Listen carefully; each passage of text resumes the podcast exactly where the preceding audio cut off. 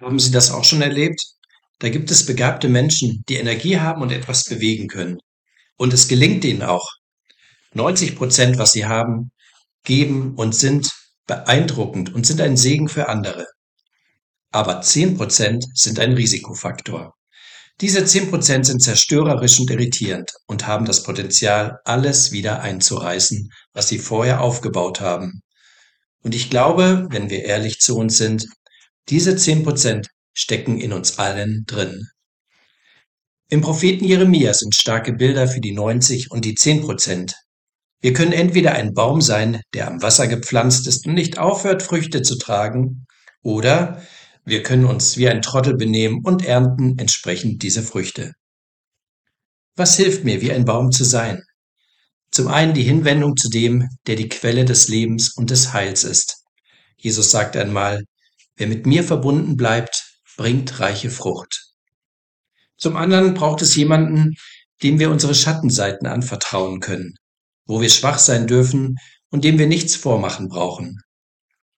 In der Losung für heute im Propheten Jeremia im 17. Kapitel heißt es, Es ist das Herz ein trotzig und verzagt Ding.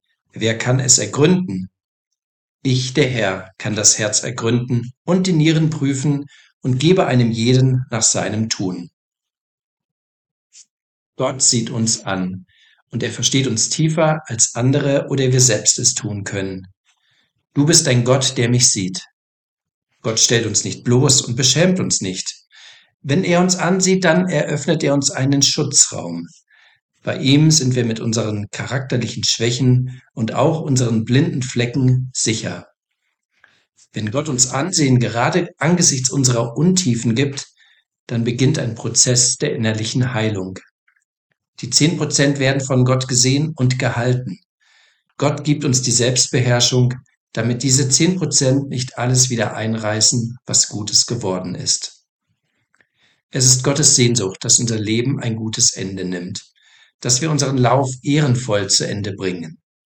Vertrauen wir uns ihm ganz an und nehmen wir auch dort Hilfe und Begleitung von Menschen an, wenn wir merken, dass wir mit unseren zehn Prozent nicht alleine zurechtkommen.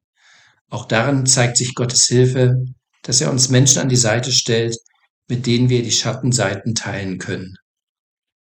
Gott segne Sie. Ihr Henning Hoffmann, Pfarrer in der Pfarrei Oberleimbach, Markt Biebert.